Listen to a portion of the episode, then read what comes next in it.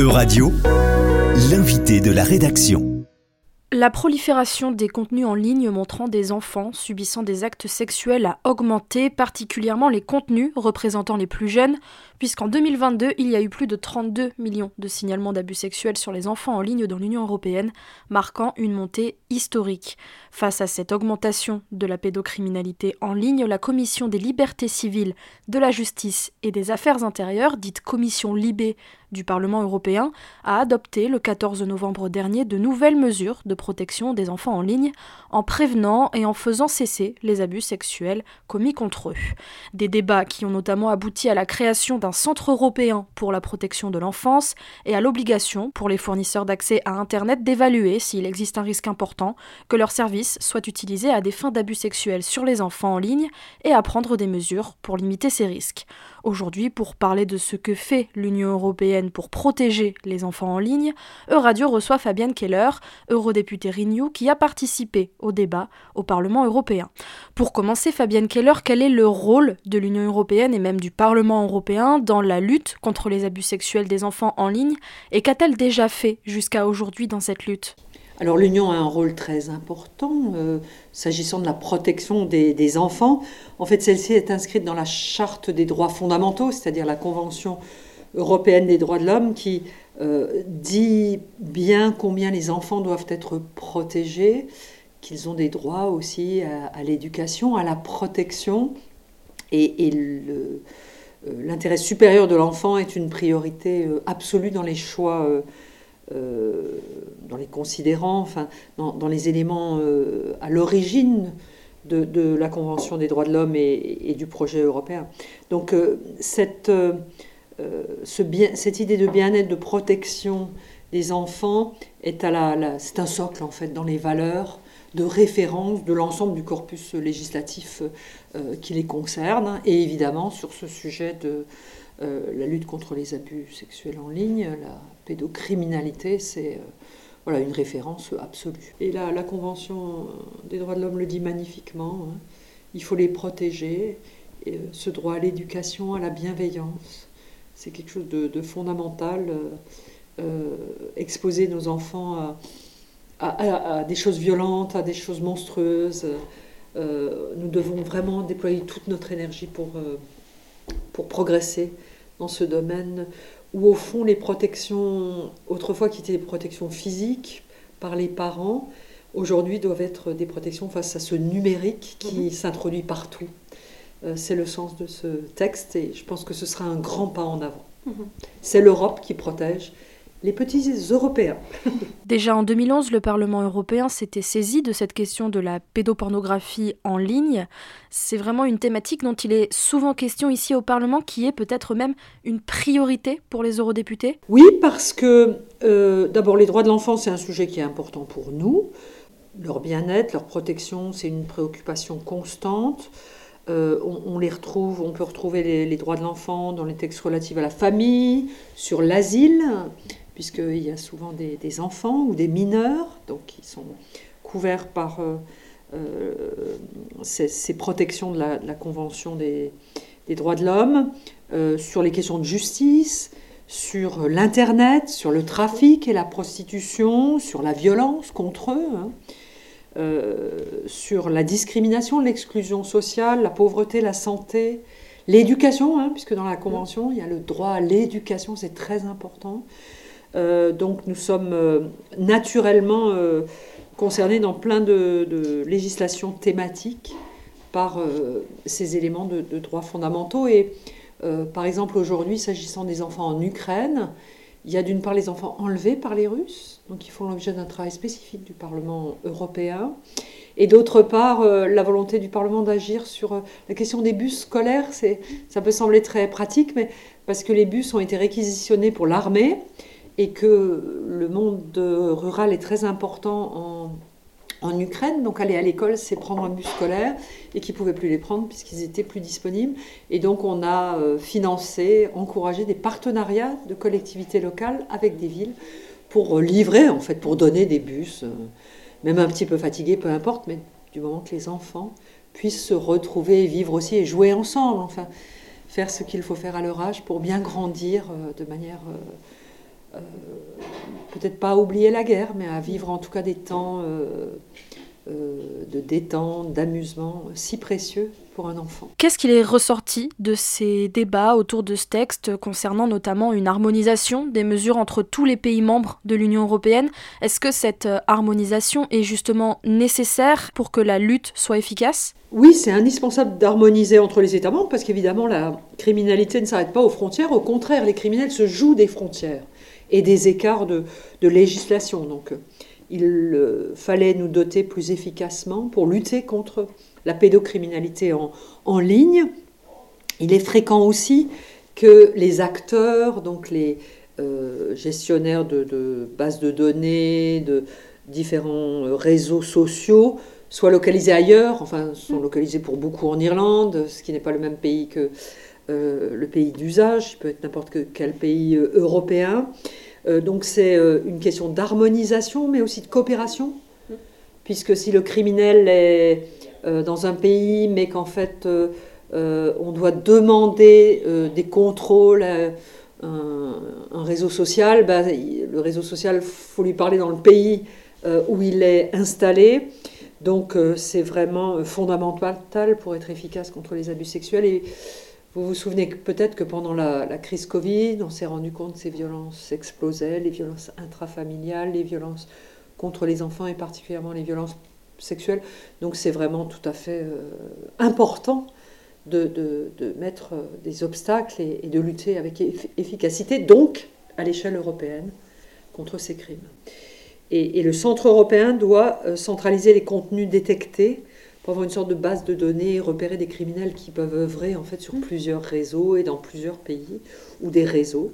Donc l'idée c'est qu'ils travaillent avec Europol, qui est une euh, notre FBI européen, hein, une police coordonnée pour euh, euh, démanteler les réseaux, parce que souvent ces criminels fonctionnent en, réseau, et les retirer surtout très vite de, la circulation, quoi, hein, qu'ils soient rendus inopérants. Ici au Parlement européen, est-ce que ce dossier a été controversé? Puisque par exemple le Parlement veut exclure de la détection le matériel chiffré de bout en bout Est-ce que certains partis auraient préféré des mesures encore plus contraignante Alors le sujet est sensible, disons que globalement on est tous d'accord sur le fait qu'il faut bien protéger les enfants contre les abus sexuels et qu'il faut lutter, qu'il faut une stratégie, ça c'est clair, pour protéger les enfants. Pas de doute. Euh, mais euh, la sensibilité peut être euh, un petit peu différente entre la priorité absolue à la protection des enfants, qui serait plutôt ma pente, à titre personnel et, plutôt dans mon groupe, versus on demande aux, plateformes numériques d'aller assez loin dans le contrôle, voire de déchiffrer des messageries codées pour voir s'il n'y a pas de, de process de, grooming, c'est-à-dire de, c'est des mécanismes pour attirer les enfants, leur demander une première photo qui n'est pas très compromettante, une fois qu'ils ont transmis cette photo, il y a une pression qui s'exerce. Une deuxième photo un peu euh, plus, plus risquée, euh, c'est souvent voilà, une partie de l'enfant lui demande d'enlever son t-shirt pour une petite fille. et, sollicité.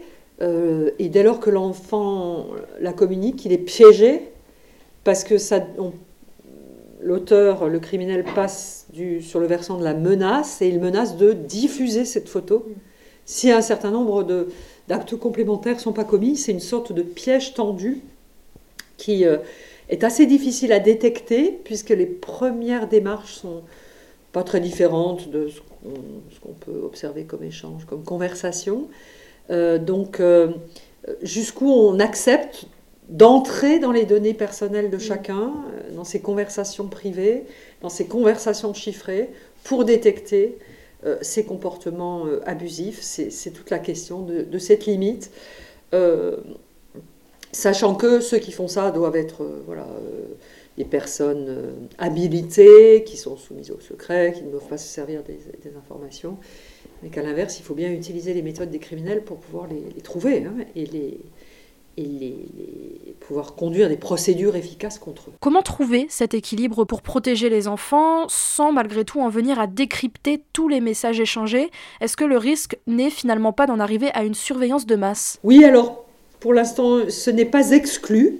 Hein, la, la, détection de matériel euh, criminel sur les canaux de communication chiffrés.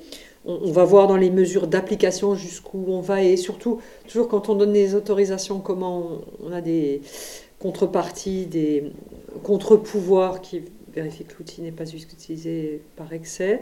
Mais l'idée, c'est vraiment dans le texte d'avoir un volet préventif, d'informer, déjà pour qu'il y ait moins d'enfants qui se fassent piéger, un, volet lutte contre ces contenus, avec des mesures obligatoires, euh, et un certain nombre d'actions des autorités judiciaires, et puis un volet d'aide aux victimes, de, de centres européens, parce que certains pays, la France notamment, sont extrêmement performants hein, à travers euh, euh, Pharos, qui est une plateforme déjà de lutte contre la pédocriminalité.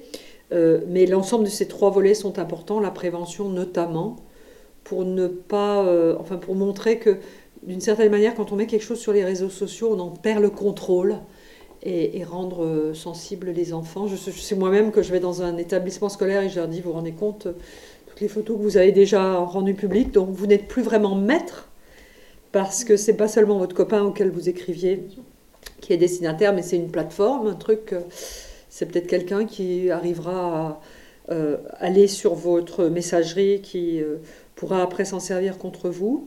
Euh, les, jeunes sont extrêmement sensibles et, souvent silencieux, alors qu'il m'a parlé un peu avant pendant ma présentation. Il y a aussi les obligations des plateformes pour qu'ils soient responsables en fait de cette régulation qui est indispensable. Hein. L'Europe est en train de mettre en place un, un ensemble de mesures pour réguler en fait les plateformes et sur la pédocriminalité.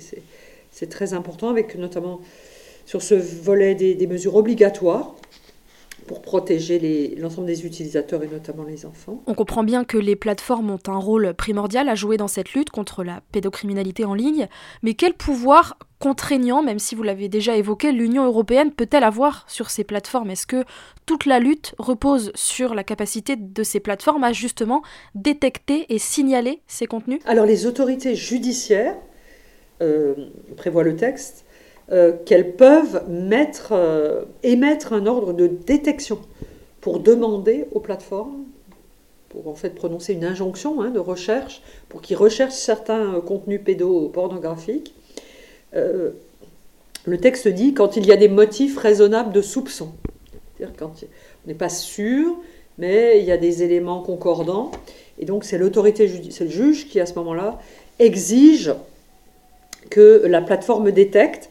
Et puis après, l'autorité judiciaire peut émettre des ordres de blocage, c'est-à-dire bloquer des comptes euh, pour que les contenus illégaux soient inaccessibles, de manière à protéger les, enfants en attendant. Et mhm. en parallèle, la procédure judiciaire se, poursuit, mais il y a une dimension à court terme de protection des, enfants. Et si jamais les plateformes échouent dans ce rôle, est-ce que des mesures juridiques peuvent être prises à leur encontre bah, C'est vraiment l'idée, hein, c'est d'indiquer dans le texte une responsabilité qu'elles portent pour pouvoir, le cas échéant, euh, exercer des poursuites à leur encontre si elles ne respectent pas euh, ces règles européenne ou ces injonctions du juge qui sont prises en compte dans, dans les textes européens.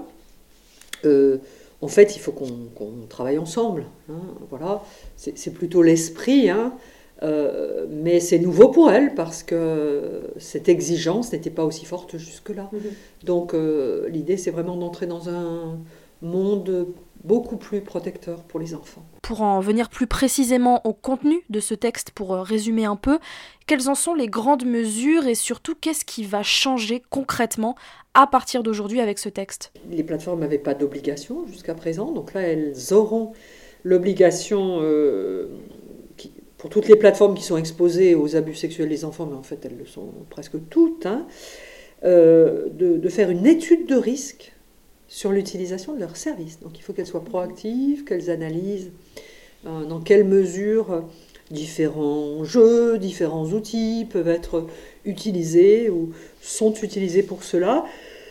Nous avons aussi euh, augmenté les obligations en termes de mesures préventives à mettre en œuvre par ces plateformes, d'alerte, de, messages de, prévention.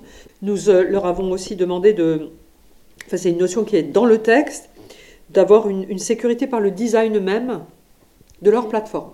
Donc elles prennent en compte ce risque de mauvaise utilisation à des fins de pédocriminalité de leur plateforme, pour éviter que la plateforme ne soit utilisée dans ce sens. Donc on, va assez loin hein, dans la responsabilité euh, des, plateformes.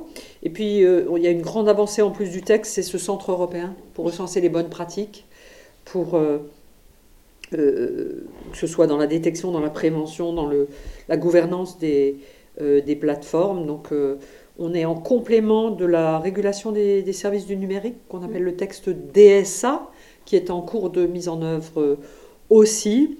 Et donc, on est bien en train d'encadrer euh, euh, le fonctionnement des plateformes pour qu'elles voilà, respectent les grands principes auxquels nous sommes attachés et puis qu'elles respectent ce qu'on a de plus précieux. Hein, c'est nos enfants. Concernant le centre européen dont vous venez de parler, est-ce qu'on a déjà une idée d'où son siège pourrait se situer et est-ce que ce sera la première structure de ce genre en Europe? Alors, euh, s'agissant du siège, votre première question, en fait, il y a plusieurs villes candidates. Il y a Paris, il y a Madrid. Euh, bon, c'est pas mal que ce soit dans une capitale où il y a un centre déjà bien actif, enfin qui soit proche des opérationnels, mais dans la répartition des, institutions européennes, il y a aussi une logique de, polycentrisme de l'Europe que je respecte profondément. Donc euh, voilà, ça va, être, ça va être négocié entre pays européens avec le Parlement. Euh, oui, c'est la première instance de ce type, c'est votre deuxième question.